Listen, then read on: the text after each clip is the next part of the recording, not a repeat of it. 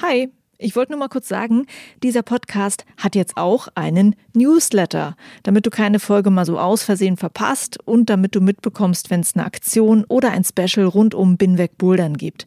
Den Newsletter, den findest du auf meiner Steady-Seite, das ist steadyhq.com slash binwegbouldern und natürlich auch auf binwegbouldern.de. Das war's. Viel Spaß mit dieser Folge.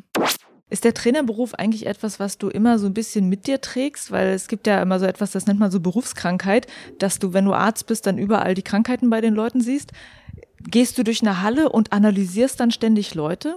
Wenn ich jemandem zuschaue, dann ist schon so, dass ich den analysiere. Ich habe mich mittlerweile auch selbst ertappt, wenn ich selber klettere und irgendwie den Fuß falsch stelle, dass ich mich über mich selbst aufrege ja. und solche Sachen. Klar, ich gehe als Trainer ins Bett und wache als Trainer auf. Für mich gibt es nichts anderes als das im Moment. Mhm. Aber ich lebe sehr gut damit. Hi und willkommen zu Folge 28 von Binweg Bouldern. Mein Name ist Juliane Fritz und der Mann, den du eben gehört hast, das war Urs Stöcker.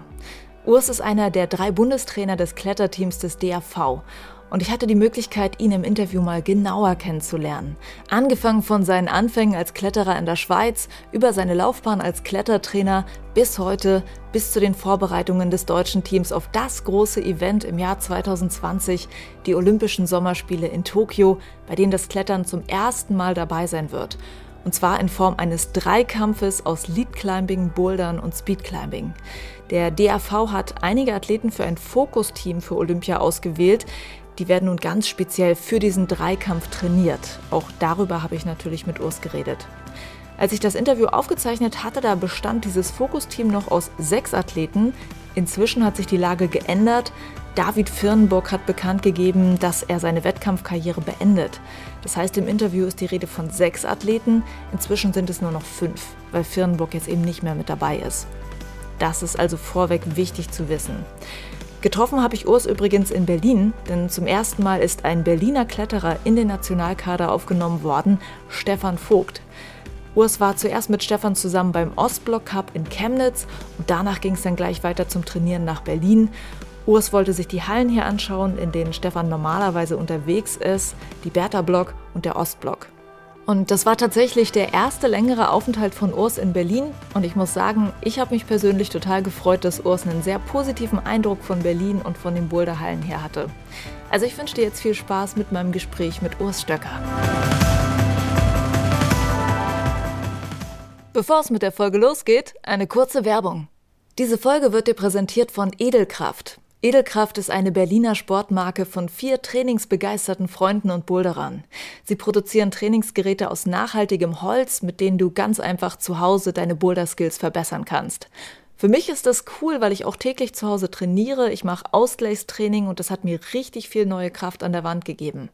Edelkraft hat dafür unter anderem den Mini-Barren to go entwickelt. Damit kannst du handgelenkschonend Liegestütze machen und an deiner Körperspannung arbeiten. Dieser Mini-Barren ist schnell auseinandergeschraubt und klein verpackt und immer mit dabei, wenn du unterwegs trainieren willst, im Urlaub oder zur Trainingssession im Park. Als Binweg Bouldern-Hörer bekommst du auf alle Trainingsgeräte von Edelkraft 10% Rabatt. Gib bei deiner Bestellung einfach den Code Binweg Bouldern ein. Der Link zum Shop ist in den Show Notes.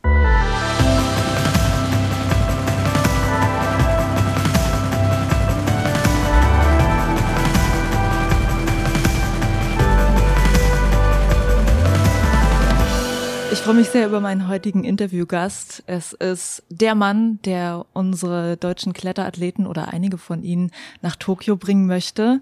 Er hat sehr viel Erfahrung mit internationalen Kletterwettkämpfen. Sein Name ist Urs Stöcker. Er ist Bundestrainer beim Kletterteam des DAV. Hi Urs, schön, dass du da bist. Hallo. Wie geht's dir? Gut, ich bin ein bisschen müde. Wir haben einen langen Tag gehabt, viel trainiert, aber war sehr, sehr erfolgreich wo und wie wir trainiert haben oder wie du trainiert hast. Ich habe nur zugeguckt, haha. ähm, darüber reden wir auch gleich nochmal. Ich würde gerne das Interview aber damit anfangen, dich äh, ein bisschen besser kennenzulernen. Du bist 2017 zum DAV gekommen als Bundestrainer. Du schielst auf meinen Zettel. Ja, ich habe sehr viele Fragen. Du bist 2017 als Bundestrainer zum DAV gekommen, hast vorher die Kletterelite der Schweiz trainiert. Und ähm, ich würde aber gerne noch mal ein Stückchen weiter vorne anfangen und gerne wissen, wie du zum Klettern gekommen bist. Wie hast du damit angefangen? Das war eher zufällig. Ich, ich kann mich noch relativ gut daran erinnern. Es war irgendwie mit 14, glaube ich, in Kur. Ein guter Kollege von mir hat schon geklettert, also damalig bester Freund. Mir war irgendwie langweilig am Nachmittag und er hat gesagt, er sei da an einer künstlichen Kletterwand, einer der ersten der Schweiz überhaupt, mhm. und dort ähm, am Rumklettern und ich bin dann mit dem Fahrrad hingefahren und habe dann auch ein bisschen mitgemacht und irgendwie hat mich in dem Zeitpunkt der Virus infiziert und sofort beim ersten Mal klettern. Ja, irgendwie hat's mich da wirklich gepackt. Offenbar konnte ich es dann auch nicht so schlecht, ein paar Erfolgserlebnisse gehabt und mhm. dann bin ich dabei geblieben.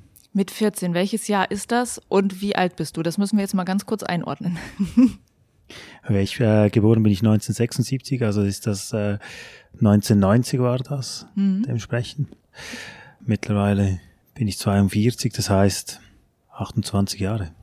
Okay. Kannst du dich so ein bisschen an diese Gefühle erinnern, die du hattest? Was war das, was dich damals gleich so fasziniert hat am Klettern? Es hat diese Bewegung. Also ich, ich war schon von ganz früh, bin ich sportlich. Ähm, meine Familie ist auch sportlich. Ähm, mein Vater ist ein guter Schwimmer. Meine Mutter ist sonst immer in den Bergen unterwegs gewesen, zwar mhm. nie im Klettern.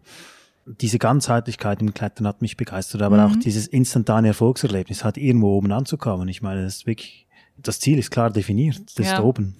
Und du hattest andere Sportarten vorher auch schon gemacht? Ich bin lange geschwommen noch im Schwimmclub und dann habe ich äh, noch ein bisschen Mountainbike äh, gefahren, bin ja dort auch ein paar Rennen gefahren und Hallenhockey habe ich noch gespielt. Okay. Eishockey auch mal kurz noch. Und äh, kannst du dich erinnern, was vielleicht die Dinge waren, die dich damals schon inspiriert haben? Gibt es bestimmte Menschen, bestimmte Kletterer, die für dich irgendwie auch zu deiner Biografie dazugehören? Ja, klar, also als äh, Wolfgang Gölich da 1991 die Axion direkt geklettert hat, mhm. das war natürlich ein Riesenaufschrei durch die Medien. Ich konnte mir auch noch ganz genau erinnern, mit welchem Schuh er das geklettert ist, mhm. mit dem Boreal Laser. Und ich habe mir den dann übrigens auch gerade gekauft, weil ich gedacht ja. habe, ich kann dann so auch so. Konnte ich natürlich nicht. Ich war dann auch oft noch im Alpinismus unterwegs und auch die Alpinisten aus dieser Zeit waren auch sehr prägend. Auch äh, Thomas Huber oder ähm, Hans Kammerlander und so weiter. Mhm. Was mich immer interessiert, weil ich ja so relativ, also neu noch in dem Sport bin, ich mag immer gerne Leute fragen, die da schon länger unterwegs sind. Wie war das früher mit dem Klettern? Haben das viele gemacht? War man irgendwie jemand Besonderes, weil man geklettert ist. Wie war die Szene damals, als du angefangen hast? Im Vergleich zu heute halt auch. Also war natürlich deutlich kleiner. Also erstens mal hatten wir gar nicht so viel Hallen.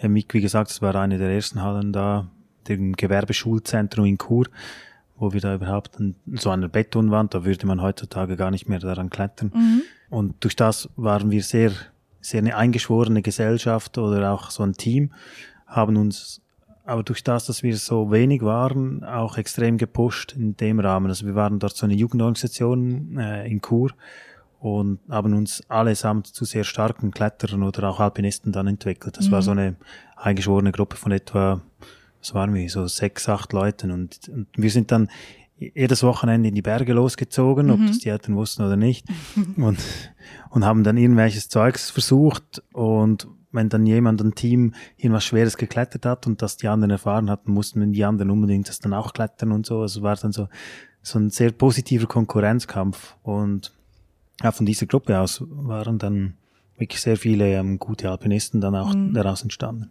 Okay. War Bouldern damals schon Thema? Weil mein Podcast heißt ja nun Bin weg Bouldern. Das ist auch der Sport, den ich jetzt immer noch am meisten mache. Wann hast du damit irgendwie Kontakt gehabt zum ersten Mal mit dem Bouldern? Das wird wahrscheinlich erst in den Mitte 90er Jahren gewesen sein, Ende 90er Jahre, ja. Ich glaube, das erste Mal, als ich mit Boden in Kontakt war, äh, war, als wir mit zum Zustieg in Cresciano, obendran gibt's ja so Kletterfelsen, und dann sind wir dort bei diesen Bodenblöcken stehen geblieben und haben auch ein bisschen rumgebodert, weil wir ein bisschen auch gehört haben, dass, dass dort die Locals irgendwelche Blöcke besteigen. Und also muss sich das auch so vorstellen, dass dort gab es noch keine Bouldermatten. Also mhm. man hat ähm, einfach mal so ein bisschen drauf losgeklettert und sich schon gespottet. Aber ja, in der Schweiz hatten wir auch das Glück dann, zu dieser Zeit auch Fred Nicol dabei zu haben, auch einer, der, der ein bisschen in dieser Szene groß geworden ist, zwar ein bisschen älter als ich. Ihn haben wir regelmäßig im Fels getroffen und, und ähm, ja, der war ja zu dem Zeitpunkt auch Weltniveau und ist es mhm. immer noch. Mhm. Kannst du sagen, dass du irgendwas lieber magst, klettern oder bouldern oder ist es gleichwertig? Gut, ich äh, kümmere mich ja jetzt so ein bisschen um das Boulder-Team in Deutschland, aber natürlich, jetzt rein von meiner Geschichte her bin ich eher ein bisschen der Felskletterer. Mhm. Und mittlerweile, jetzt auch vielleicht schuldet das auch dem Alter, bin ich eher so ein bisschen gerne am Seil unterwegs, weil mhm. die Züge nicht so hart sind und ich noch ein bisschen Meter klettern kann. Das mhm. taugt mir dann eher. Vielleicht noch kurz zur vorigen Frage. Was ich auch noch interessant fand, nachdem, dass ich da in Cresciano war und da ein bisschen rumgeboten bin, hat mich dann auch mal ein, ein Kollege mitgenommen ins Magic Wood, als das ganz neu war. Also das war irgendwie, dort gab es noch keine Führer, da waren etwa fünf oder sechs Blöcke geputzt. Und ich war da wirklich von Anfang an dabei sozusagen, aber ich bin dann nach 15 Jahren dann wieder mal ins Magic Wood gefahren und mhm war erstaunt, wie entwickelt das dieses Gebiet ist und mittlerweile mhm. zählt es ja zu den besten Bodengebieten. Also irgendwie habe ich diese Entwicklung von Anfang an mitbekommen, ja. aber nicht ganz mitgemacht. So. Ja, aber spannend. Und ich meine, oder hast du solche Gebiete wie Fontainebleau dann auch anfangs mal besuchen können und heute besuchen können? Hast du da auch Vergleiche? Nein, Fontainebleau bin ich wirklich ähm, erst sehr spät dazugekommen. Mhm. Also vor allem mit Kaderausflügen jetzt, ähm, weil ich finde, dass Fontainebleau hervorragende Bedingungen bietet, auch mhm. mal mit Kids, also rauszugehen ja. mit Gruppen und man findet überall Sachen. Und was fandest du denn so spannend an der Entwicklung in Magic Wood? Wir waren uns gar nicht bewusst der Bedeutung von Magic Wood. Also respektive für, für uns war das so wie, es waren ein paar Blöcke im Wald. Es war cool, es war mystisch. Es war so wie ein ganz kleines Bouldergebiet. Mhm. Und das Magic Wood wurde ja auch so ein bisschen zufällig entdeckt. Also so wie ich das mitbekommen habe, äh, von Jack und Steini, die ersten zwei, die dort wirklich äh, die Bootes geputzt haben, das waren ja auch beide als Eiskletterer und das Averstal ist sehr bekannt fürs Eisklettern und wir waren da vor allem Eisklettern. Mhm. Gerade einen Kilometer weiter unten, unter dem Magic Wood gibt's hervorragende Mixed Routen und sie waren einfach auf der Suche, glaube ich, nach äh, neuen Eisklettertouren und mhm. sind auf der Suche nach diesen neuen Eisklettertouren oder Mixtouren auf dieses Bodengebiet gestoßen. Ah, okay. Und jetzt ist es ja eins der bekanntesten überhaupt, gehört zu den bekanntesten in Europa. Ähm, schauen wir mal, was passiert ist von dir, von dem jugendlichen Kletterer zu dem Ost, der dann mal zwischendurch auch studiert hat. Du ähm, bist studierter Quantenphysiker, du warst mal Softwareentwickler, habe ich auch gelesen, bist jetzt aber Klettertrainer. Das heißt, du hast dich einmal in deinem Leben halt wirklich ganz groß umentschieden, was anderes zu machen. Was ist da passiert? Hm, ich glaube nicht unbedingt, dass ich mich umentschieden habe oder so, sondern es war einfach eine Entwicklung. Also Physik hat mich von Anfang an begeistert, begeistert mich immer noch. Und dann, als ich Physik fertig studiert hatte, also ich hatte zwar in Quantenkryptographie diplomiert, aber ich wollte dann ein bisschen mehr erfahren über Physik, habe dann auch doktoriert in der Biomechanik und das auch schon ein bisschen mehr mit Sport verbunden und habe dann natürlich nachher auch noch äh, die ganzen Trainerausbildungen gemacht, bin so immer ein bisschen mehr in die ganze Geschichte reingeschlittert, sagen wir es mal so. Wobei, also von Anfang an, also sogar schon Ende des Studiums, war ich schon als Trainer tätig, so ah. Teilzeit. Und habe dann auch so ein bisschen anhand dieser Tätigkeit meinen Werdegang ein bisschen parallel gestaltet. Und wieso, okay. dass ich dann nachher Softwareentwickler wurde, das war wirklich dem Trainerjob zu schulden, weil ich irgendwie eine Anstellung gesucht habe, die mhm. ich Teilzeit machen konnte mhm. und genug verdiene, um mir meinen Trainerjob zu finanzieren. Okay, das heißt, es gibt wirklich Parallelen zwischen dem, was du studiert hast und äh, dem Trainerdasein. Das macht schon Sinn.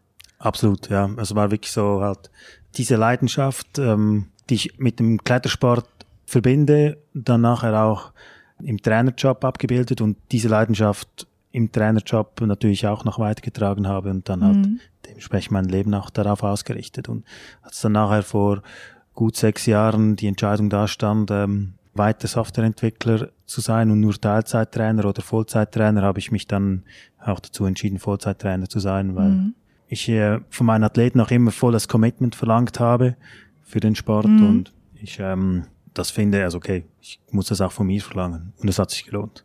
Ja, cool. Ich würde dann sehr gerne wissen, wie man eigentlich Klettertrainer wird. Also welche Schritte geht man dann? Was für Ausbildungswege gibt es da aktuell? Gut, ich kann einfach meine Ausbildungswege in der Schweiz skizzieren. In Deutschland ähm, kenne ich es mittlerweile auch ein wenig. Ich weiß nicht, welchen das du hören willst. Den, den du gemacht hast. Okay, den ich gemacht habe. Ich war zuerst ein bisschen Routenbauer, um, um auch so neben dem Studium noch ein bisschen Geld zu verdienen. Mhm. Ich war schon während dem Studium auch so Ausbildungsleiter in der Uni, also habe dort Kletterkurse gegeben und wurde dann nachher angefragt, ob ich gerne in Landestrainer werden möchte, weil sie gerade jemanden gesucht haben. Und bei uns in der Schweiz ist es so, wenn man eine gewisse Position als Trainer hat, sprich Landestrainer oder Bundestrainer, muss man auch dann die Ausbildungswege halt nachholen. Mhm. Und als Landestrainer musst du Berufstrainer werden, also das heißt, du musst zuerst Trainer CBA machen, was ich danach alles gemacht habe, relativ zügig und dann auch die Berufstrainerausbildung bei, bei Swiss Olympic in Macklingen, der Sporthochschule Macklingen mhm. gemacht habe. Das ist so eine berufsbegleitende Ausbildung, die geht zwei Jahre im Abschluss mit einer äh, Diplomarbeit. Und dann wurde ich dann nachher als Nationaltrainer berufen in die Schweiz und musste dann oder durfte die, die höchste Trainerausbildung dann noch äh, in Macklingen machen, die Diplom-Trainerausbildung, die drei Jahre lang geht oh. mhm. und relativ intensiv ist und dann auch mit einem Praktikum und mit einer Diplomarbeit abschließt. Also sprich, dass die in Deutschland gibt's auch nach dem Trainer auch noch die Diplom-Trainerausbildung in der Sporthochschule Köln, oder mhm. nein, Trainerakademie Köln, Entschuldigung. Und ja, das ist vergleichbar mit diesem, mhm. dieser Ausbildung. Insgesamt, wie lange braucht man dann, wie viele Jahre, um das alles abzuschreiten, was du gemacht hast? Also wenn man es extrem schnell macht, wahrscheinlich acht Jahre. Das ist schon ziemlich viel. Hast du das alles mal angefangen, schon mit dem Ziel im Kopf, dass du halt wirklich die Kletterelite trainieren möchtest? Gut, ich bin ein sehr ehrgeiziger Mensch und es war für mich natürlich schon irgendwann mal klar, okay, ähm, es, es gefällt mir einerseits, ja, stecke ich sehr viel Herzblut rein und andererseits bin ich auch nicht so unerfolgreich, also will ich auch ganz nach oben kommen. Mhm. Einerseits als Trainer, aber andererseits will ich natürlich auch, dass, dass meine Athleten ganz nach oben kommen und dass ich die auch bis ganz nach oben begleiten darf. Was ist dir das Wichtige in deiner Arbeit? Also was sind so die Momente, für die du das machst? Die Momente, für die ich das mache, sind einerseits Trainings, die einfach wirklich cool sind, was, was einfach läuft, wo so dieses, dieses Blitzen in den Augen der Athleten da ist, die Begeisterung, einerseits auch von mir, wo ich einfach nach Hause gehe und finde, boah, das war jetzt ein richtig geiler Tag. Mhm. Das ist das Wichtigste für mich fast.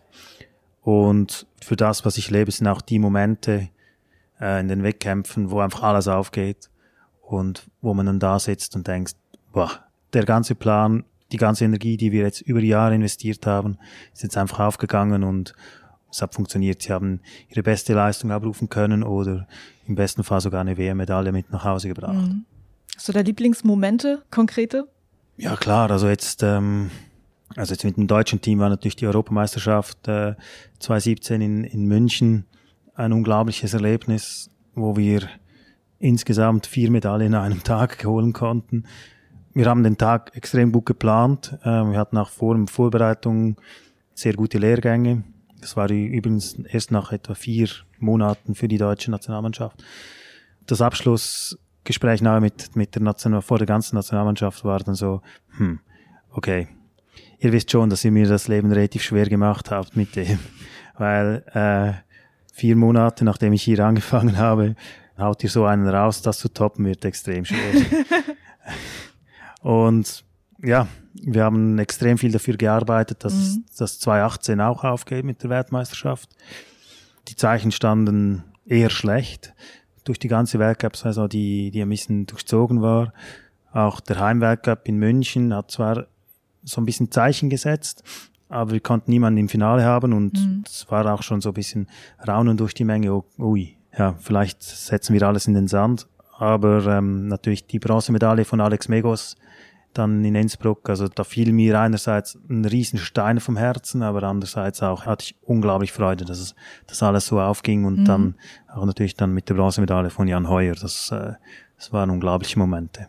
Ja, glaube ich. Wie geht ihr ansonsten im Team mit solchen Niederlagemomenten dann auch um, wenn es halt nicht so klappt, wie ihr das euch gewünscht habt? Also wir müssen natürlich immer meine Misserfolg gehört zu meinem Prozess, das muss man sich immer bewusst sein. Fehler machen darf man, man sollte einfach daraus lernen und das, dass man bei Misserfolgen, finde ich, ist die Lernkurve fast am größten.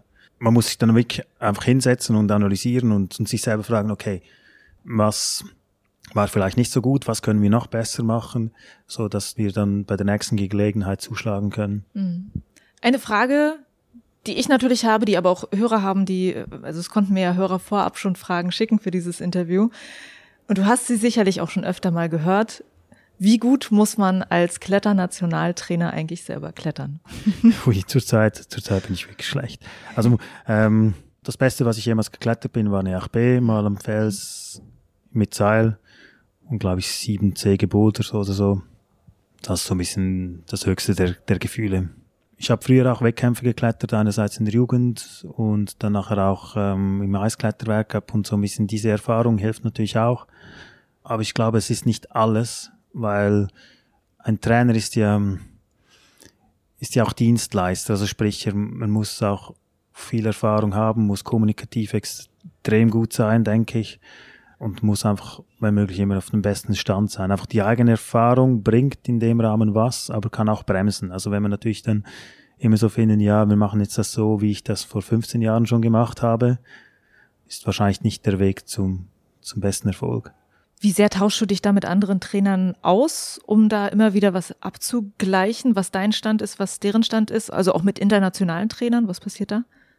Ja, ich habe das Glück, dass ich schon so lange im Business bin, dass ich auch sehr viele Leute kenne.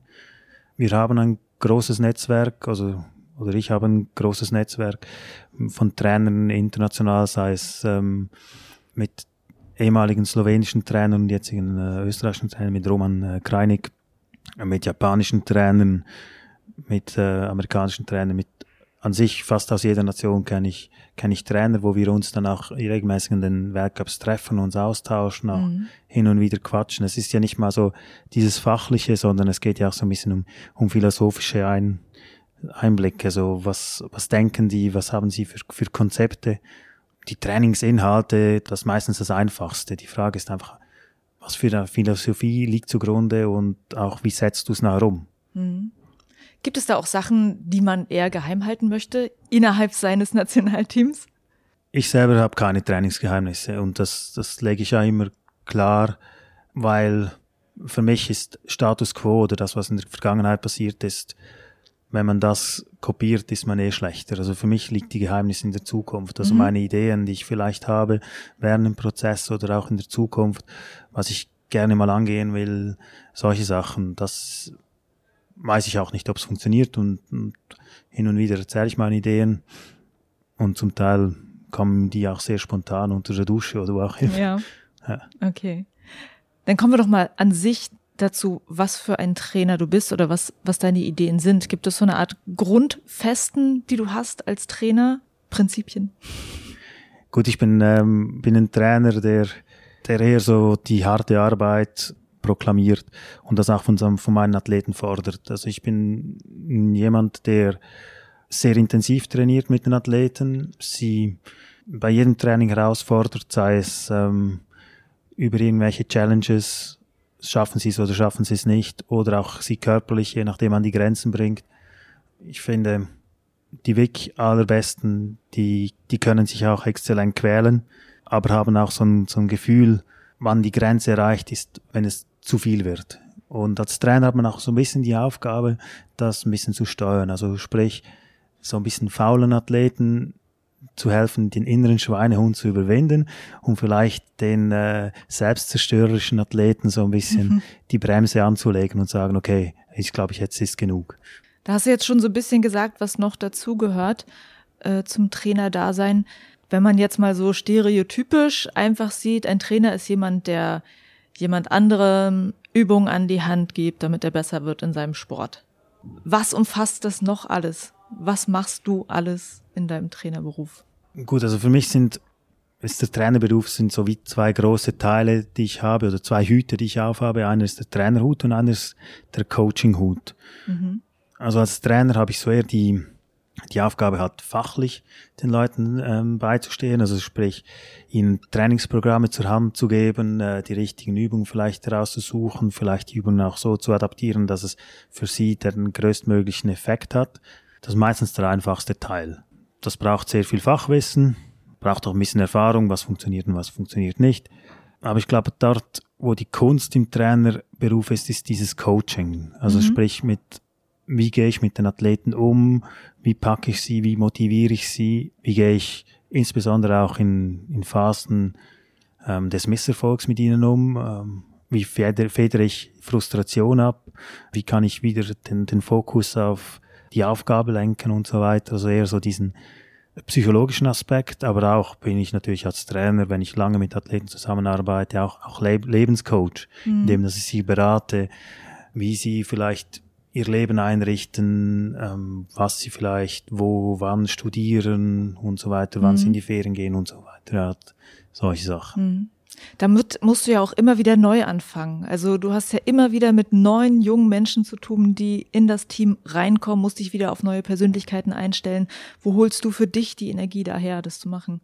Ich finde es hochspannend, mit äh, Leute kennenzulernen, auch Athleten, die oftmals auch super spezielle Charakteren haben, sonst wären sie wahrscheinlich nie in dieser, in dieser Spitze, die auch zu akzeptieren eben und mit diesen Persönlichkeiten auch umgehen zu können. Also nicht nur umgehen, sondern sie dahin zu bringen, das genau auch auszunützen, mhm. äh, genau aus ihnen, ihren Ressourcen zu schöpfen und, und das Beste aus ihnen rauszuholen. Mhm.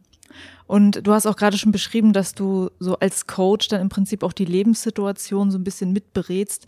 Da haben wir auch vorab schon mal ein bisschen drüber geredet. Also die meisten Athleten, die studieren dann irgendwie nebenbei noch, haben halt noch andere Dinge zu tun. Wie schwierig ist es manchmal, das für die alles unter einen Hut zu kriegen, Profiathleten zu sein, die international unterwegs sind und halt auch studieren oder was auch immer sie noch nebenbei machen? Also es ist sicher, ähm, sagen wir es mal so, es ist nicht sehr schwierig, aber es ist nicht einfach. Es ist möglich, aber es braucht eine gehörige Portion Selbstorganisation was für mich auch ähm, Teil eines Talentbegriffs ist, ob das jemand schafft oder nicht, hat in Randsportarten. Aber eben, da gibt's auch Mittel, mittlerweile auch in Deutschland, hat eben über Studienzeitverlängerungen, über ähm, Festanstellung bei der Bundeswehr oder bei der Polizei, ähm, da haben wir ziemlich gute Möglichkeiten, die Athleten auch irgendwie unter, unterzubringen. Hm. Kann es an solchen Sachen manchmal auch scheitern, an solchen Themen, dass halt eben ein Athlet nicht schafft, das zu organisieren? Ja, auf, sicher kann es sein. Also in der Schweiz habe ich das schon mal erlebt. Ähm, meistens ist es ja, wenn man etwas nicht schafft, ist es ja nicht nur an einem Faktor, sondern es ist eine, eine Kombination von vielen Faktoren. Und wenn man es halt nicht auf die Reihe bekommt, das zu organisieren, der Coach kann ja auch helfen. Vielleicht liegt es ja auch an der Motivation, der Bereitschaft, mhm. am Commitment vielleicht auch an der Fähigkeit, dann halt trotz diesen Hindernissen dann auch seinen Weg gehen zu können. Mhm.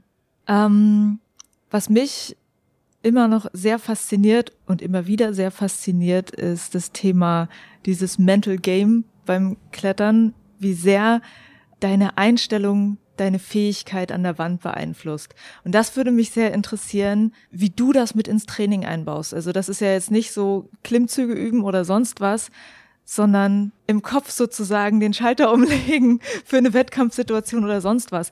Hast du irgendein Training dafür? Was machst du mit den Athleten? Also sicher so, dass ich sie eben ähm, in jedem Training fordere, auch bewusst fordere, indem dass sie halt immer auch ein bisschen selbstreflexiv nach jedem Training so sein müssen und natürlich auch konkret Drucksituationen schaffen. Also sprich, äh, Testwettkämpfe ist ein Mittel, das direkt auf der Hand liegt, aber auch zum Beispiel im täglichen Training halt mit ähm, Drucksituationen.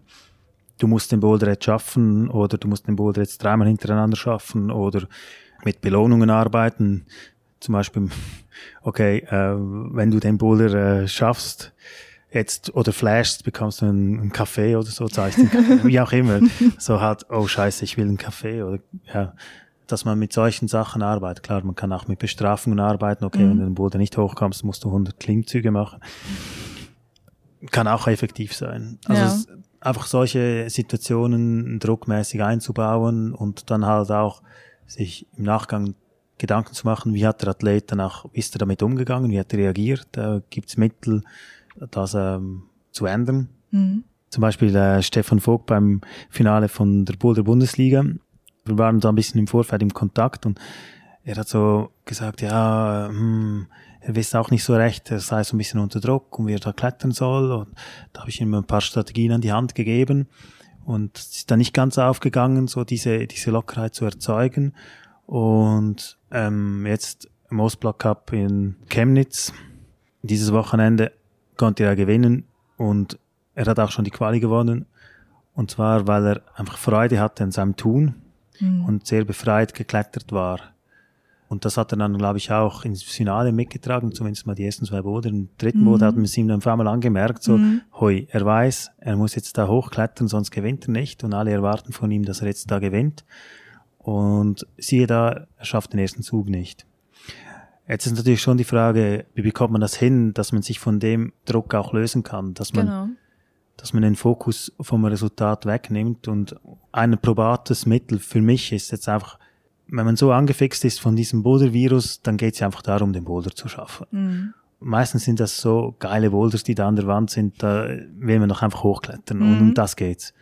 Und wenn man einfach diesen Boulder klettern will, weil er so cool ist, dann hat das ganz eine andere Bedeutung, als wenn man diesen Boulder klettern mhm. muss, um zu gewinnen. Und wie schafft man dann den Switch zu machen von, ich stehe jetzt total unter Druck, den klettern zu müssen, zu, ich habe jetzt einfach Spaß und kletter den. Also was für eine Methode kann man da anwenden? Gut, da gibt es verschiedene psychologische Methoden, ebenso diese, diesen Transfer halt in, in diese andere Welt, in, in, auch mit, mit Selbstgesprächen. Mhm. Da gibt's auch so Aufmerksamkeitsschulung, eben so diese mit Atemtechniken mhm. in so eine Konzentrationsblase zu kommen, wo, wo halt nur das Hier und Jetzt gilt und hat man nur bei sich ist, sozusagen.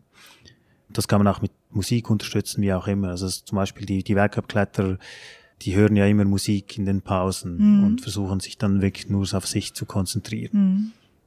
Und ist das was, was ihr bewusst macht, solche Achtsamkeitsübungen, oder würdest du das eher persönlich mit dem Athleten zusammen machen, der da jetzt das Problem hat? Also wenn ich sehe, dass das im Training schon von, vonstatten geht oder wenn ich auch sehe, dass das in den Trainingswettkämpfen so geschieht, weise ich sie darauf hin. Wenn ich sehe, dass die Trainingsleistung zum Beispiel deutlich von der Wettkampfleistung sich unterscheidet, also im negativen Sinn, also wenn die Wettkampfleistung deutlich schlechter ist, dann haben wir auch die Möglichkeiten, sie zu Sportpsychologen zu schicken, mhm. die dann auch persönliche Programme mit ihnen entwickeln, okay. das anzugehen. Interessant.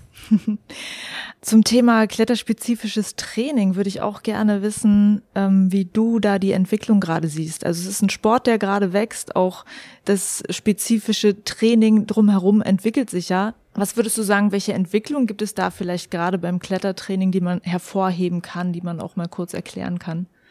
Es gibt viele Sachen im Klettertraining, die, die sich jetzt auch über Jahre bewährt haben, mhm.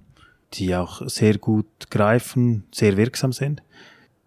Was halt jetzt so neu dazukommt, sind diese Mobility, Core Stability Trainings, die ganze Schultergeschichte, ähm, direkt technische Sachen, sei es symmetrische Boulders, wo man Links-Rechts-Schwächen raus ähm, mhm. kristallisieren kann, auch Technikstationen, was ich jetzt so ein bisschen bilden, wo man versucht, so Boulderbewegungen, typische Boulderbewegungen ähm, zu lernen und verschiedene Situationen zu lernen mhm. in dem Rahmen. Dann ähm, hat man natürlich deutlich bessere Steuerungsmöglichkeiten, sei es über Puls, sei es über andere Messgeräte, wo man die Athleten auch so ein bisschen besser die, die Belastungs- und Pausenzeiten ein bisschen besser mhm. im Griff hat. Ja.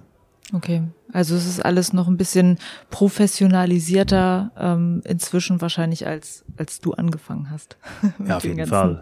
Wir haben ja vor allem ein bisschen geklettert und mal geschaut, was können wir gut und was können wir nicht so gut und haben uns dann halt hin und wieder mit dem beschäftigt, was wir nicht so gut können. Mhm. Heutzutage wird es schon sehr akribisch rangegangen. Also mhm. hat eine Stärken-Schwächen-Analyse gehört fast tagtäglich dazu. Mhm.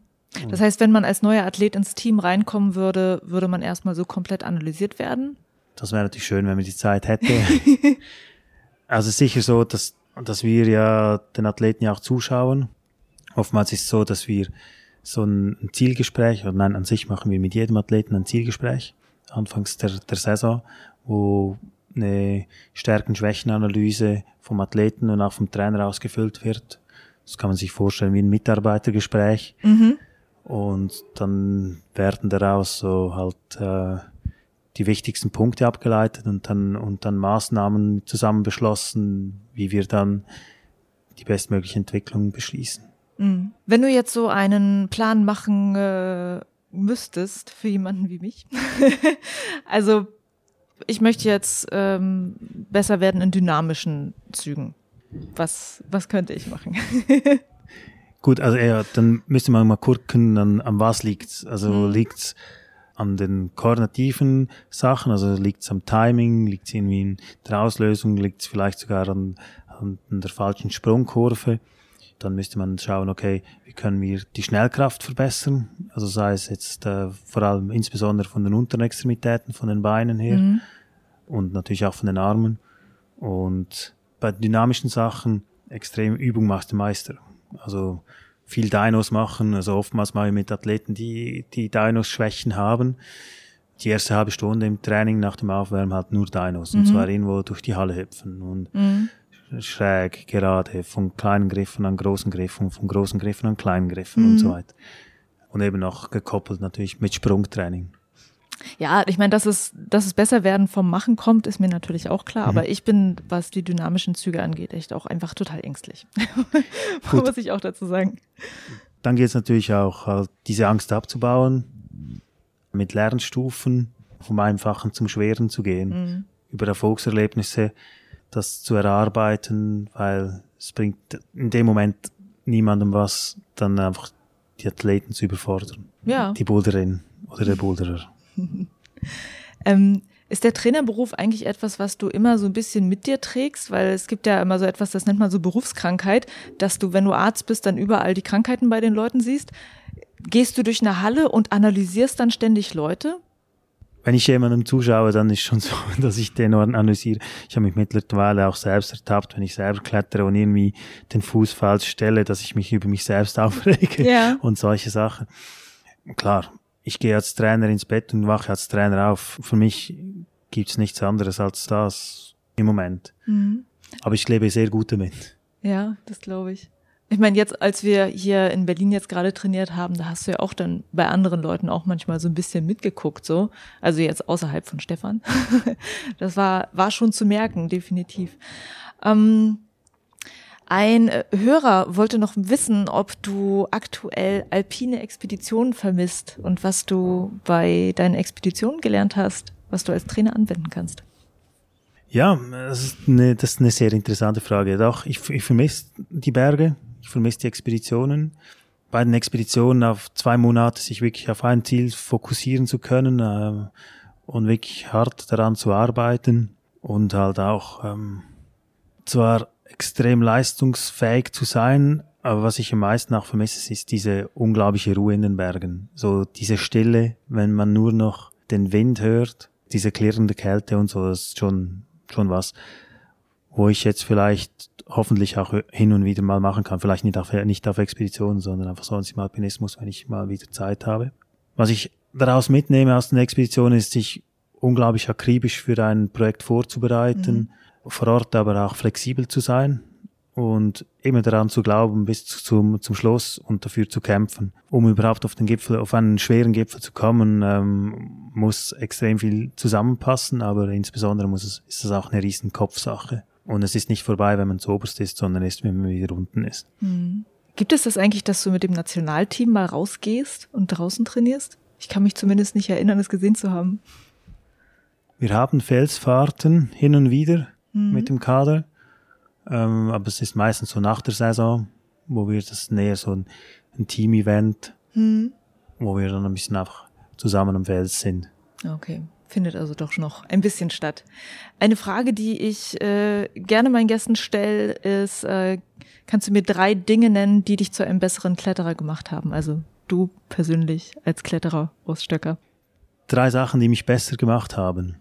Gute Ernährung, Aha. Konsequentes Training an der, äh, an der Definierwand und gutes taktisches Vorgehen draußen. Also sprich, dass ich keine Energie verschwende im Rahmen von doofen Versuchen, sondern dass ich mir, wenn ich Sache mache, dass ich, dass ich einen Plan habe von dem, was ich mache.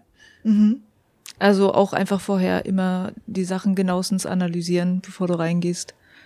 Das, was man bei einem Wettkampf am besten auch machen sollte. Genau, oder zumindest mal eben halt auch aus Fe Fehlern lernen. Man hat, es ist ja nicht schlimm, wenn es nicht klappt, aber äh, ist einfach doof, wenn es dann zweimal oder dreimal nicht klappt mhm. und man immer den gleichen Fehler macht. Mhm. Das Thema Ernährung würde mich auch interessieren. Was, auf was achtest du bei deiner Ernährung? Also primär muss einfach die Basisernährung stimmen. Also, dass es gesund ist, dass es ausgewogen ist, dass man insbesondere auch direkt nach dem Training gut isst, dass man sofort auch regenerieren kann. Halt wenig Zucker, wenig Alkohol und am besten gar keinen. Das hilft schon massiv viel. Ja, kann ich verstehen. Ich äh, bin da auch im Moment sehr extrem, was das angeht. Mit kein Zucker, kein Alkohol. Ähm, kommen wir jetzt mal wirklich direkt auf das deutsche Team zu sprechen und natürlich auch noch auf Olympia 2020. 2017 bist du zum Team dazugekommen. Ein Ziel war ja damals schon natürlich Olympia gewesen, als du zum deutschen Team gekommen bist. Und inzwischen haben wir 2019 und man kann sagen, nächstes Jahr ist es soweit. Was macht dieser Gedanke gerade mit dir? Ja, es motiviert. Ähm, es hat schon von Anfang an motiviert. Je näher das kommt, umso mehr motiviert Natürlich macht es auch ein bisschen Bammel. Frag mich immer hin und wieder so, schaffen wir es?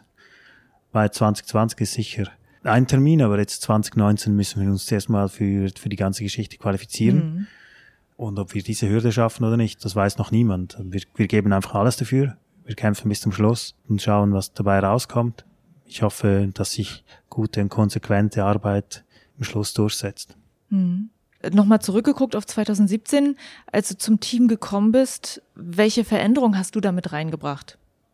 Also gut, wir sind ja drei Bundestrainer. Fritze Kops aus, aus Köln und Maxi Klaus auch aus, aus München, also Allgäu. Wir drei wurden ja in dem Moment alle zusammen eingestellt als äh, Vollzeittrainer und das hat natürlich dem ganzen Verband einen großen Professionalisierungsschub gegeben und das haben wir auch versucht umzusetzen, die Prozesse transparenter gemacht, konsequenter gemacht und durch das, dass wir einfach jetzt auch mehr Zeit haben, einerseits mit den Athleten direkt zu trainieren, aber auch mehr Zeit aufwenden für die Administration, also halt, wie organisieren wir das ganze mhm. Team, was ist unsere Philosophie mhm. und so weiter. Ja, das würde ich auch gleich gerne nochmal wissen, wie das alles organisatorisch abläuft. Erklär doch mal äh, kurz auch, wie sich der Kader zusammensetzt. Es gibt drei Bundestrainer. Es gibt jetzt diesen Fokuskader für Olympia, den Perspektivkader, Ergänzungskader, den Nachwuchskader. Die Athleten sind ja über ganz Deutschland verstreut. Wie organisiert ihr euch eigentlich zusammen zu trainieren? Wer übernimmt da welche Aufgaben? Die drei Bundestrainer sind aufgeteilt auch in, in Stützpunktregionen, mhm. Stützpunktregion West, die sich um Köln rum zentriert. Mhm. Dann äh, Stützpunktregion Süd, der großen Punkt ist München. Der zweite Punkt ist äh, Stuttgart. München und Stuttgart organisieren ich und Maxi. Mhm. Und Köln macht Fritze, mhm. zusammen noch mit Chrismo. Chrismo ist äh, der Athletiktrainer, der auch noch angestellt ist vom DAV und das ist so ein bisschen die räumliche Aufteilung. Die Athleten, die dann jeweils in diesen Stützpunktregionen sind, trainieren dann auch regelmäßig. Mhm. Sonst so bundesweit konzentriert sich Maxi eher aufs Leadklettern, ich eher ein bisschen aufs Bouldern. Mhm. Und Fritze kon konzentriert sich eher so ein bisschen auf den Übergang zwischen Jugend und Erwachsene. Mhm. Aber schlussendlich sind wir alle für alle Disziplinen zusammen und, machen auch die ganzen Entscheide äh, im Gremium. Also mhm. wir haben eine flache Hierarchie beraten uns immer im Gremium. Ja, aber es ist sicherlich eine Herausforderung. Also ähm, zum Beispiel, du betreust jetzt Stefan Vogt, der hier in Berlin trainiert. Kannst ihn wahrscheinlich nicht so oft sehen wie jemanden, der ansonsten in Bayern ist. Wie arbeitet ihr da genau zusammen? Ja, also wir ähm, telefonieren des Öfteren, vielleicht alle zwei Wochen mal oder schreiben uns, dass ich ein bisschen sehe, wie er trainiert. Ähm, um vielleicht auch so ein bisschen lenkend einzugreifen. Wir haben auch zusammen so ein bisschen den, den Trainingsplan besprochen jetzt für die Vorbereitung der Saison. Jetzt im Januar, Februar und März sind je ein Lehrgang mhm. noch fürs Bouldern, wo die Athleten kommen, also ganz Deutschland, so ein äh, Trainingswochenende, wo wir die Athleten auch nochmals sehen, wo wir vielleicht je nachdem auch nochmals eingreifen können und den Stellrädchen drehen. Mhm. Und so, so läuft das. Also das, die Betreuung auf die Ferne ist sicher nicht optimal, aber zumindest mal können wir die Athleten so ein bisschen planerisch, inhaltlich, vielleicht in einem großmaschigen Coaching unterstützen. Mhm. Und wie unterschiedlich ist das Training innerhalb einer Disziplin der, bei den verschiedenen Athleten? Wie die Leadkletterer individualisiert trainieren mhm. zum Beispiel. Mhm. Die Frage ist halt, ob die Athleten wirklich sehr oft alleine trainieren oder ob sie wirklich sehr oft in Gruppen trainieren. Mhm. Und da, daran muss man auch so ein bisschen die Planung festmachen. Also wenn wir jetzt in München in der Kerngruppe fünfmal die Woche zusammen trainieren, dann ähm, ist es natürlich so, dass die Kerninhalte die dieselben sind. Die haben auch oft dieselben Ziele dann. Da haben noch zwei oder drei individuelle Trainings in der Woche, die dann ein bisschen individueller abgestimmt sind. Mhm. Oder auch während den fünf mhm. Trainings haben sie eine halbe Stunde oder eine Stunde Zeit, um ihre individuellen Trainings noch abzuarbeiten. So ist die Aufteilung zwischen Gruppen- oder Teamtrainings, wo wir halt wirklich die Inhalte synchronisieren und dann die Individualität halt so ein bisschen dazu nehmen. Mhm. Verglichen mit so einem normalen Job von jemandem, der ähm, morgens um 10 an einen bestimmten Ort geht und 18 Uhr da wieder seine Sachen packt, wie sieht dein Alltag aus in deinem Job? Kann man sagen, dass du eine Art regelmäßigen Alltag hast oder ist es immer wieder anders? Ist es auch immer wieder wo anders? Durch den Winter durch bin ich, äh, ist es sehr regelmäßig, mhm. ist auch sehr angenehm. Montag ist oftmals mein freier Tag, sagen wir es mal so. Dann Dienstagmorgen geht's los, 7.30 Uhr haben wir Frühtraining bis, mhm. äh, bis 10 Uhr. Dann gehe ich meistens ins Büro, mache noch ein bisschen Arbeit. Dann am Nachmittag um, um 4 geht das Training wieder weiter, 4 bis 8. Um 8 Uhr äh, ist dann Trainingsschluss. Und mhm. äh, Mittwoch ist äh, morgens meistens ein paar Sitzungen und dann Nachmittag auch nochmals Training von 2 bis 6 und am Donnerstag nochmals Frühtraining 7.30 Uhr bis 10 Uhr und abends nochmals 4 bis 8. Also und dann Samstag, Sonntag sind es öfteren entweder sind Lehrgänge oder ich fahre mal kurz nach Berlin, um mit Stefan zu trainieren, ja. Hm. Und jetzt mit in Hinblick auf Olympia, gibt es da einen von euch, der sich besonders darauf fokussiert von den Trainern? Wir machen das grundsätzlich zusammen, ja. Also ähm, auch das Olympia-Fokus-Team betreuen so mhm. alle. Äh, und zum Olympia-Fokus-Team, ähm, das habt ihr jetzt gerade veröffentlicht, das ist Jan Hoyer, Alex Migos, David Firnburg, Yannick Floi, Alma und Hanna Moll sind. Und äh, vielleicht kannst du noch mal kurz was zu dieser Gruppe sagen. Wie ist da die Auswahl vonstatten gegangen? Wie geht es jetzt weiter mit den sechs Athleten? Was passiert mit denen? Ja, also die Auswahl haben wir so im, im Trainergremium gemacht, so anhand der Potenzialanalyse. Wir haben unabhängig voneinander so ein bisschen jeden Athleten bewertet, auch im Hinblick jetzt auf Olympia und uns nachher zusammen beraten und sind dann nachher auf dieses Sechser-Team gekommen. Natürlich ist das Verbandsziel, ist zwei Herren nach Olympia zu bringen und eine Frau. Ähm, und dadurch haben wir das Team auch mal zwei gemacht. Also haben mhm. wir vier Herren und zwei Damen mitgenommen, um unsere Chancen sozusagen wie zu vergrößern. Das Team ist kein offizielles Kader, sondern ist einfach ein, ein Fördergefäß vom Deutschen Artenverein für diese Athleten weil wir sehen die olympische Kombination nicht als Kombinationswertung, mhm. sondern als vierte Disziplin, die mhm. man auch wirklich sehr spezifisch trainieren muss. Mhm. Mit diesem Olympia-Fokus-Team wollen wir genau das angehen, nämlich dass wir diese Disziplin zusammen trainieren. Und äh, wie trainieren diese sechs Leute jetzt? Also die haben jetzt nochmal ein extra Pensum obendrauf zu dem, was eh trainiert wird? Genau, also die haben ähm, noch zusätzliche Fördermaßnahmen, also zusätzliche Trainingslager, wöchentliche, wo wir uns genau diesem Thema Olympic Combined mhm. annehmen, wo wir auch die Disziplinen mischen, die Abfolge, da geht's auch um Regeneration zwischen mhm. den Runden und so weiter. Wie realistisch schätzt du jetzt selber ein, dass äh, ein Teil dieser Athleten dann wirklich nach Tokio kommen kann? Ja, also ich hoffe weiterhin und wir geben alles, dass die zwei Herren und diese, mhm. diese Dame da reinkommt. Mhm. Also ich nehme auch zwei Damen. Also ja. ist kein, das ist kein Thema. Sehr aber gern. und das ist aber jetzt kein fixes Team, oder? Also es kann jetzt noch ähm, kurz bevor die Qualifikation dann für Olympia ist, kann sich da noch irgendwas tun, irgendwas drehen, dass doch noch jemand anderes mit da reinkommt ins Fokusteam? Ja, das Fokusteam ist ein offenes Team. Also das heißt, Es ist wirklich so, eine, so ein Fördergefäß. Wenn wir sehen, dass sich jemand jetzt im Prozess von den anderen extrem aufdrängt, dann ist er extrem willkommen mhm. und wird auch gefördert in dem Rahmen. Und im Gegenzug, wenn sich jetzt einer von diesen sechs das abzeichnet, dass er gar keine Chance mehr hat, äh, diese Olympia-Quali zu bestehen, dann kann auch sein, dass er aus dem Team fliegt. Mhm. Okay. Das Olympia-Format an sich, das wurde ja auch sehr viel diskutiert. Wie empfindest du das Format inzwischen, auch nachdem der DAV das jetzt mit dem Combined-Wettkampf letztes Jahr einmal durchgetestet hat? Ich finde das, das, äh, das Format sehr interessant, auch eine Herausforderung. Mhm. Es braucht jetzt ziemlich viel Hirn auch oder so ein bisschen Cleverness, wie gehen wir das an, weil es ist absolutes Neuland. Mhm. Also das macht es für mich auch, auch sehr interessant. Wie trainieren wir auf sowas? Wie stellen wir uns diesen Herausforderungen mit unseren Fähigkeiten, die wir haben? Mhm.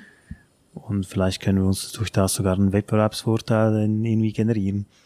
Aus was den Vorteil generieren? Sachen sehr clever anzugehen und, und die gut zu analysieren. Und was macht ihr da im Moment? Was ist da eure größte Herausforderung aktuell? Eben, also sicher mal in, im Trainingsprozess das Zeugs richtig zu steuern, also dass wir in allen Disziplinen gut sind, aber dass die Athleten ihre Hauptdisziplin nicht aus den Augen verlieren, mhm. dass sie dort immer noch Spitzenresultate erzeugen können, weil bei der Multiplikation ist es, ist es so, dass man ein Spitzenresultat braucht und ein Resultat so in der erweiterten Weltspitze hat. Und das dritte Resultat, also die dritte Disziplin, die darf auch nicht so schlecht sein, aber mhm. ja, das muss man halt so ein bisschen im Augenmerk haben. Weißt du, ob letztendlich dann in Tokio der Wettkampf genauso ablaufen wird, wie ihr das jetzt mit dem DAV einmal durchgespielt habt? Nein, es gibt jetzt schon äh, Re Regeländerungen jetzt für Olympia, dass es nicht vier Boulders sind, sondern nur drei Boulders, dass es äh, nicht mhm. sechs Finalteilnehmer sind, sondern acht Finalteilnehmer.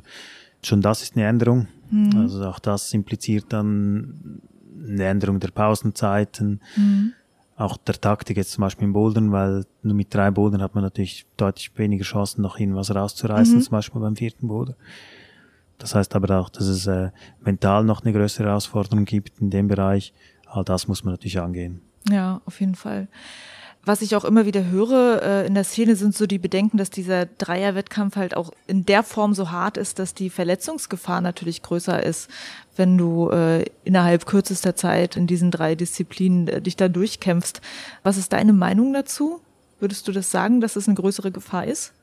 Ich glaube nicht, dass es eine signifikant größere Gefahr der Verletzung ist ähm, gegenüber anderen Disziplinen. Muss sich halt immer bewusst sein, dass äh, dass Spitzensport und Verletzungen, dass das irgendwie fast zusammengehört, aber dass man das natürlich äh, extrem versucht zu vermeiden. Mhm. Und zwar durch intelligentes Training, durch Prophylaxe, durch gute Entscheidungen. Mhm. Aber schlussendlich kann man es nicht verhindern. Ich glaube nicht, dass dieser Dreikampf jetzt mehr Verletzungen generieren wird. Wir werden sehen. Mhm. Ähm, und der große Klotz am Bein, glaube ich, für viele Athleten ist ja das Thema Speed Climbing. Es gibt auch, glaube ich, keinen deutschen Athlet, der jetzt vorher schon wirklich groß bekannt dafür war, dass er diese Disziplin gemacht hat. Äh, wie geht ihr da im Team im Moment mit um? Gibt es inzwischen schon Fans unter den Athleten, die tatsächlich jetzt sagen, ja, Speed Climbing finde ich total großartig? Es ist wirklich so, dass 2016, als dieses äh, Olympic Combined proklamiert wurde und auch vom Verband vorgeschlagen wurde für Olympia, das ging es großes Raunen durch die Menge, so, oh nein, Speed und so, das hat doch nichts mit Klettern zu tun. Mittlerweile ist dieses Raunen verflacht und es ist viel mehr Begeisterung mhm. da, weil diese Anfangshürde, sich mit dieser Disziplin auseinanderzusetzen, geschwunden sind und man vor allem sieht so, okay, so, so schlimm ist es gar nicht. Und es mhm. ist sogar noch cool, sich irgendwie zu messen und mhm. seine eigene Zeit noch zu verbessern und so einen ganzen klaren Maßstab zu haben, ob man es besser ist oder nicht. Und das hat man im Bouldern ja nicht, weil jedes Mal ist ein neuer Boulder da und mhm. das Einzige, wo man sich messen kann, ist gegenüber anderen und im Speed kann man sich wirklich mit sich selbst vergleichen. Mhm.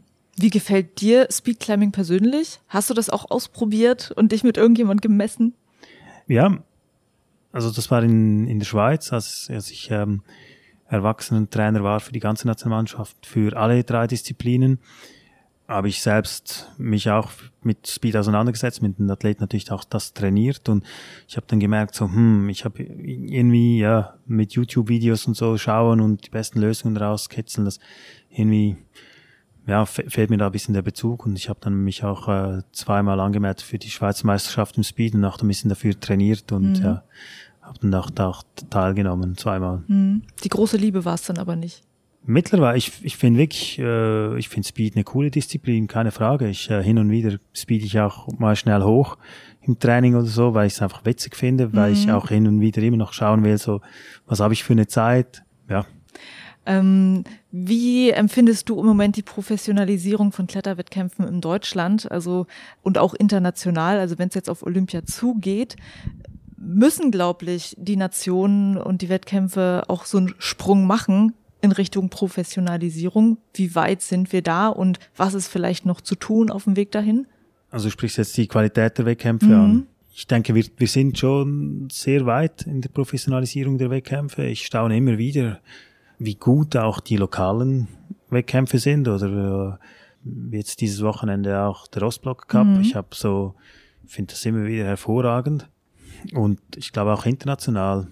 Sicher gibt es das eine und das andere, wie man das auch verbreitet, also jetzt nicht unbedingt vor Ort, sondern halt über die Medien, den Livestream kann man sicher noch einen Ticken verbessern, über die Analyse, wie auch immer, oder die Darstellung der Resultate und so weiter ich glaube, die, die Wettkämpfe sind mittlerweile sehr professionell. Definitiv, wenn man jetzt äh, Boulder Bundesliga zum Beispiel sich anguckt und auch die Ostblock Cup Sachen, tut sich von Stream zu Stream auch echt was. Also das ist wirklich schon sehr cool, wie sich die Szene entwickelt. Noch eine letzte Frage zu Olympia. Wenn du dir ein äh, perfektes äh, Olympia 2020 vorstellst, versuchst zu visualisieren, wie sieht das aus? Was siehst du? Also ich hoffe schon, dass ich dann zweimal zur Metal Plaza reisen kann. Mhm. Mit voller Freude und, und Feierlust dann ins Deutsche Haus reisen kann und die, die deutsche Medaillen feiern. Also das, das würde ich super toll finden. Mhm. Die internationale Wettkampfszene hast du ja jetzt eigentlich schon seit Jahren auch kennengelernt, warst äh, mit dem Schweizer Team natürlich schon viel unterwegs. Kannst du mal so ein bisschen erzählen, was du da schon international erlebt hast, wie unterschiedlich die Wettkampfnationen sind, ob es Orte gibt, die dich besonders begeistert haben, Wettkampforganisationen, die, sich, die dich besonders begeistert haben?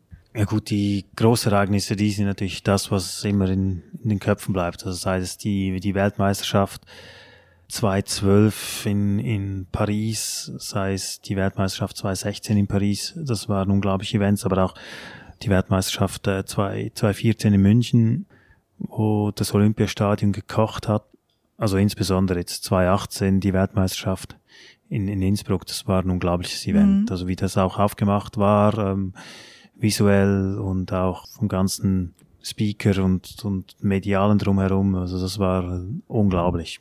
Das sind Momente, die definitiv in Erinnerung bleiben. Aber auch die Wettkampfstätte, die, die wir natürlich bereist haben, diejenigen, die ein bisschen weiter weg sind, bleiben mhm. einem natürlich besser in Erinnerung. Mhm. Ich war, glaube ich, wann war das? 2009, das erste Mal in China bei der Weltmeisterschaft mhm. in Xining. Und seitdem habe ich mich in dieses Land verliebt. Ja.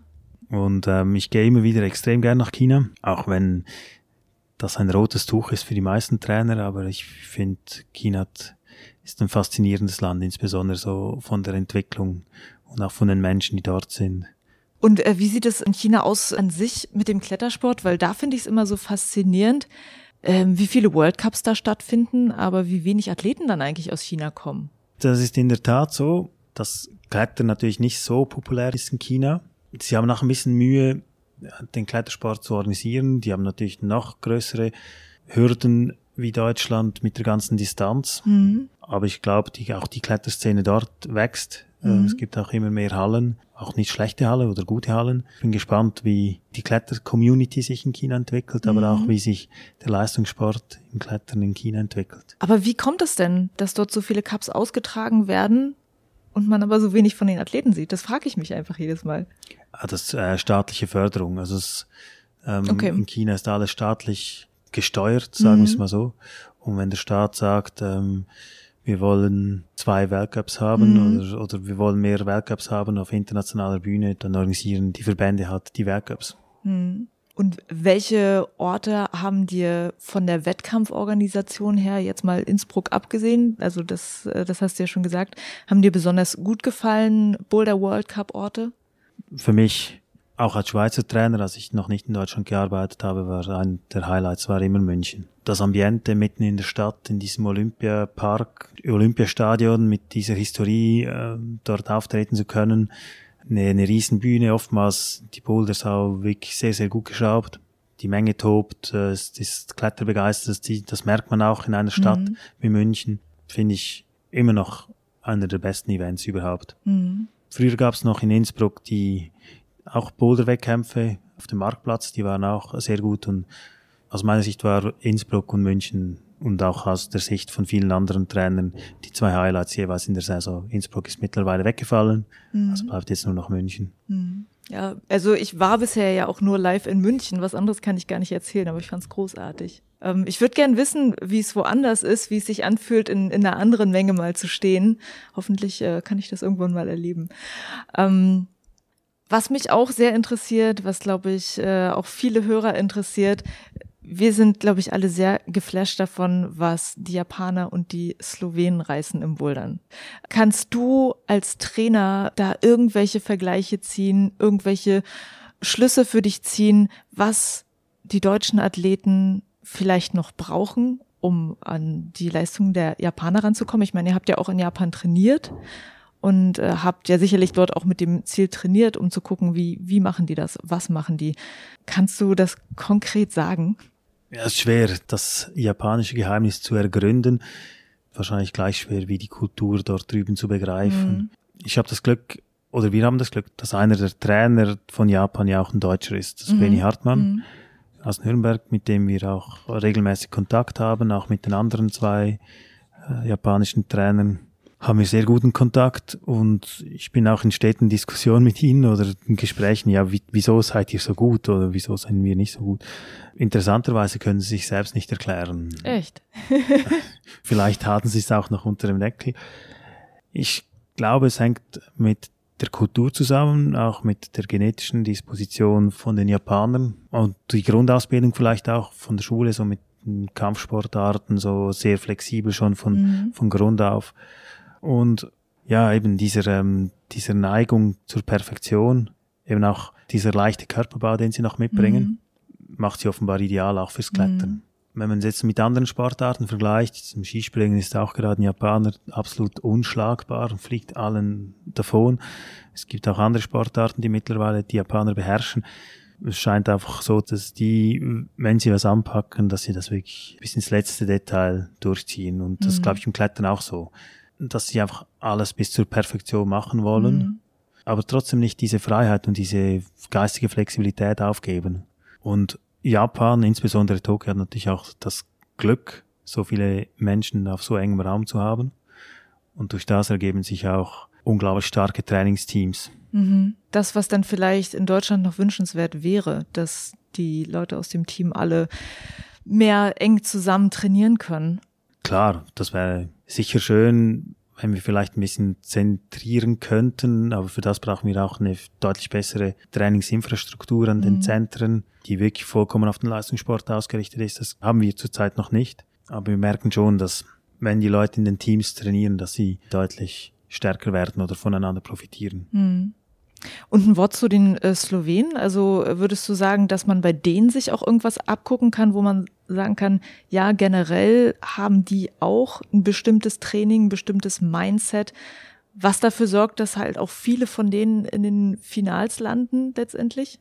Ich habe einen sehr engen Bezug zu den Slowenen schon seit jeher, weil Roman Kreinig ist einer meiner besten Freunde und Trainerkollegen, von früher mein, einer meiner Mentoren ich kenne ihn schon seit 2005 oder so wir sind mittlerweile, glaube ich, auch fast die zwei Ältesten im Weltcup als Trainer, mhm, mhm. die schon immer dabei waren.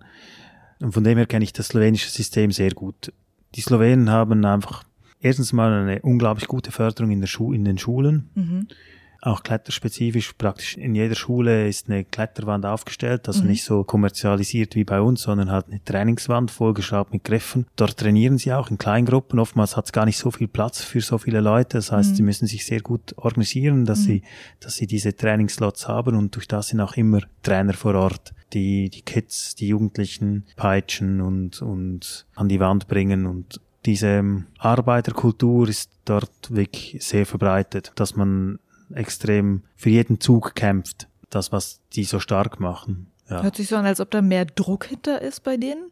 Ja, auf jeden Fall. Also, wenn man dem slowenischen Trainings zuschaut, ist es wirklich sehr, geht es wirklich hart zur Sache mhm. und es hat sehr viel mit, mit Drill oder auch so mit Härte zu tun. Mhm. Gibt es dann da äh, aus der Richtung irgendetwas, wo du sagen würdest, das könnten wir auch bei uns übernehmen?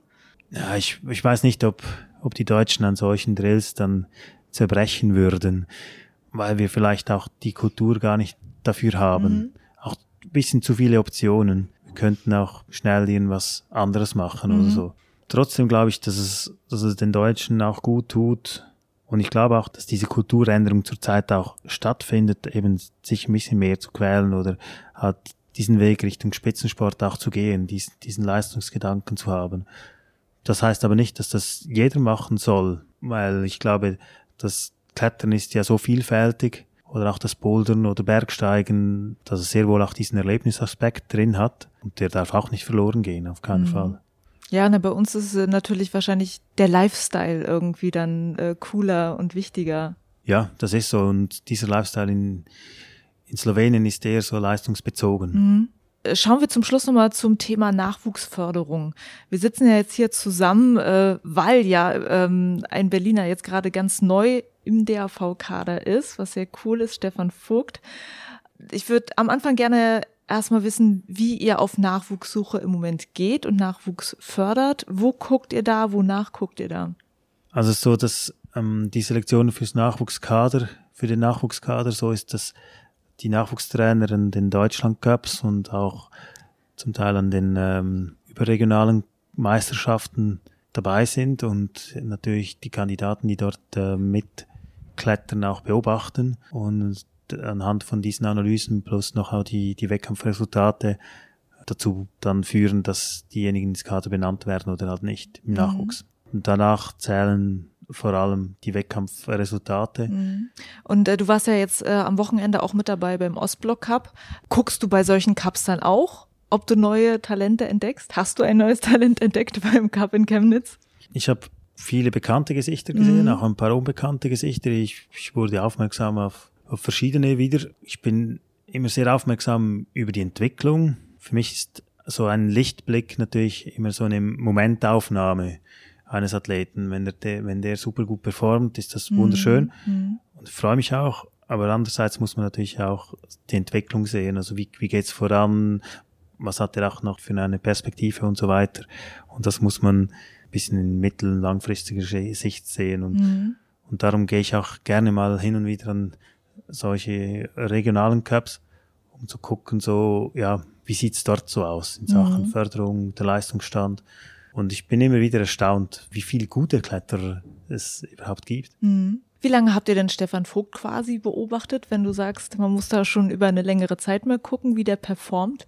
Gut, er hat sich also 2017 schon empfohlen für den Boulder-Weltcup in äh, München durch sein Resultat in äh, der deutschen Meisterschaft, auch hier in Berlin. Ähm, hat sich dann aber kurzfristig vorher verletzt am Finger und konnte dann 2017 nicht starten. Und dann 2018 hat er sich wieder empfohlen durch mhm. seine Resultate in der deutschen Meisterschaft und war dann auch dementsprechend erfolgreich in München, einer der besten Deutschen dort. Durch dieses Resultat hat er sich jetzt auch in die Nationalmannschaft geklettert. Für Berlin ist es natürlich was ganz Besonderes, dass ein Berliner jetzt im Kader ist. Ich glaube, ganz lange war Berlin nicht gerade ein Fokus in der deutschen Kletterszene gewesen, was sich jetzt äh, natürlich im Moment ändert. Was bedeutet das für dich? Also du hast zum Beispiel mir jetzt gestern erzählt, dass du noch gar nicht wirklich oft in Berlin warst. Ist vielleicht auch ähm, etwas, was, was anzeigt, dass Berlin bisher kein, keine Kletterstadt war. Was bedeutet das für euch so? Der Fokus erweitert sich. Man, man kann noch woanders hingucken und Talente entdecken. Wie empfindest du das, diese Entwicklung? Es kann uns nichts Besseres geschehen, dass der Klettersport sich so ausbreitet, dass man ein deutlich größeres Gefäß an Talenten hat. Die Frage ist eben, wie finden wir sie und wie können wir sie bestmöglich fördern? Mhm. Systematisch fördern. Ich glaube, das ist dort, wo uns die kleinen Länder wie jetzt Slowenien auch voraus sind. So diese systematische, sehr spezifische Förderung. Deutschland geht aus meiner Sicht jetzt in die Jugendförderung über alle Sportarten sehr flächendeckend und setzt auch viel auf das Prinzip Zufall.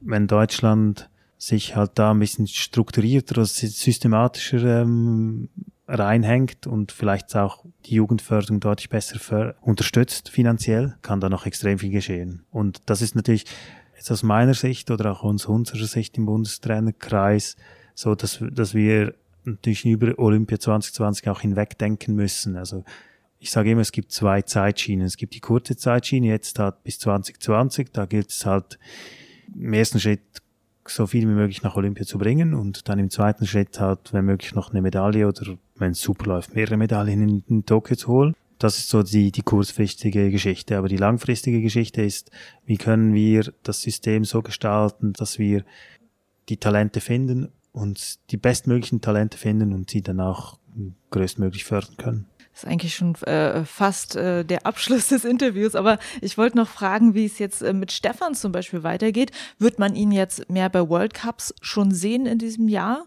Ja, eine Mitgliedschaft in, im Nationalkader berechtigt noch nichts zu, zu den Weltcup-Starts. Mhm. Ist einfach auch wie das Olympia-Fokus-Team einfach ein Fördergefäß, wo wir sagen, okay, die Jungs und die Mädels, die haben wirklich Chancen, im Weltcup Bestand zu haben. Äh, sie müssen sich aber über Nominierungswettkämpfe dann auch für die Weltcups empfehlen, weil wir haben nur eine beschränkte Anzahl von Startplätzen. Mhm. Das Kader ist größer als die Anzahl der Startplätze, also müssen sie sich empfehlen, weil wir wollen einfach mit dem besten Team jeweils an die Weltcups reisen. Mhm. Zum Schluss, du hast es gerade schon äh, so ein bisschen gesagt, irgendwie über die Entwicklung der Sportförderung in Deutschland geredet. Was würdest du dir für den Klettersport in Deutschland noch wünschen? Dass wir es schaffen, eine Infrastruktur an einem oder mehreren Punkten äh, hinzubekommen, die wirklich für, optimal für den Leistungssport ist. Zurzeit ist die Infrastruktur oder die Kletterhallen sind zwar gewillt, den Leistungssport auch mit einzubeziehen, aber es ist nicht nirgends so eine Halle, wo nur für den Leistungssport da ist oder wo wir, wo wir wirklich, wo hauptsächlich für den Leistungssport da ist. Und ich glaube, dass das über kurz oder lang zur Pflicht wird, sowas zu installieren, um langfristig auch international den Anschluss zu behalten. Und äh, ganz persönlich, was sind für dich als Kletterer Urs Stöcker die Pläne in nächster Zeit? Also wenn du nicht andere Menschen trainierst. Ich hoffe, dass ich so bald wie möglich wieder mal an den Fels gehen kann, die Sonne genießen, einfach irgendwie cool durch den Fels cruisen kann. Ich hoffe auch, dass ich mir noch eine Woche irgendwann im Sommer freinehmen kann, noch ein bisschen in die Dolomiten zu gehen, und wer weiß, vielleicht äh, kann ich nach Olympia dann mal durchatmen und, und vielleicht wieder mal in die Berge gehen. Sehr schön. Dann wünsche ich dir, dass du die Auszeit für dich nehmen kannst. Und ich danke dir sehr, dass du so viel Zeit dir genommen hast für meine Fragen. Gerne.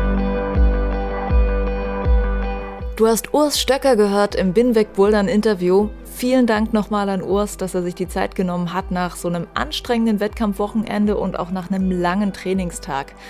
Wenn du mehr wissen willst über die DAV-Trainer und das Nationalteam, wer da noch so alles drin ist, ich verlinke dir die Webseite natürlich in den Show Notes und dazu auch noch den Instagram-Kanal von Urs Stöcker.